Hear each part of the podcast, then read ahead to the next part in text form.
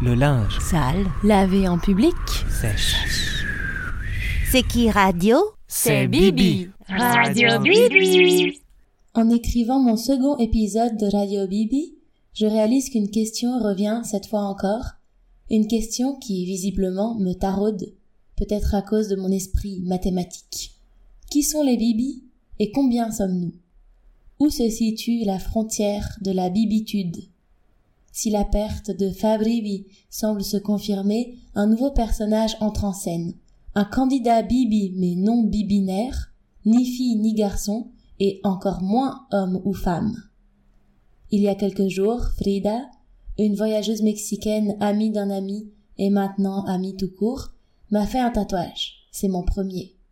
Il est sur mon avant-bras droit, me regarde avec ses gros yeux globuleux mais remplis de bonté, et quand je plie le bras, ses lèvres pulpeuses déposent un bisou sur mon triceps. Est-ce là un, une, nouvelle eau, Bibi?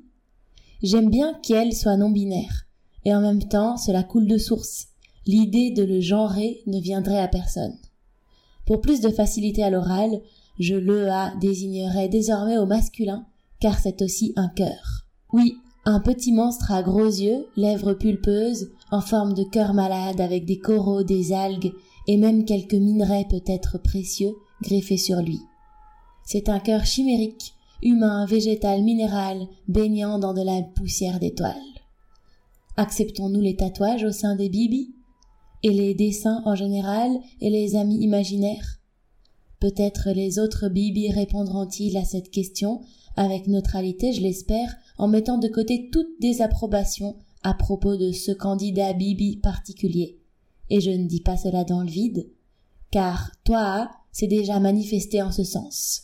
Il pense que mon tatouage n'est pas mon style, qu'il est trop voyant, trop en évidence, pas assez petit ou discret ou caché, qu'on dirait Gollum, ça c'est moi qui l'ai suggéré, et il a sauté sur la comparaison pour en faire un argument de plus. Qu'il est trop dépravé, ou punk, ou hippie pour moi. Ça semble partir dans tous les sens comme critique, mais on l'aura compris, sans l'avoir vu en vrai encore, toi, ne l'aime pas. Moi oui. Maintenant que Fabribi n'est plus avec moi, j'ai trouvé une façon de ne pas être seule. Son regard est orienté vers moi, et elle me dit des nouvelles choses tous les jours. Toutefois un doute subsiste.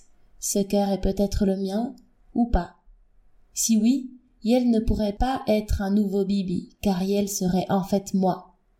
Dans cette hypothèse, Yel me fusille du regard avec bienveillance en me disant Ne fais pas n'importe quoi par amour, regarde, on est bien là comme ça, on n'a besoin de personne. Yel me dit même, dans la langue de Frida, No mames, déconne pas. Et puis surtout, Yel assume notre bizarrerie, notre imperfection. Yel dit, on va pas faire semblant d'être un petit cœur tout lisse, tout rose, juste pour faire plaisir à je ne sais qui. Ça, c'est si elle est mon cœur. Sinon, si c'est un cœur extérieur, une petite chimère qui n'est pas moi, Yel me dit. Après tout, la même chose. Même sans être mon cœur, nous sommes ensemble dans le même bateau, dans le même corps, maintenant et pour l'éternité. Libre au Bibi de statuer désormais. Ce petit cœur est-il bienvenu parmi nous?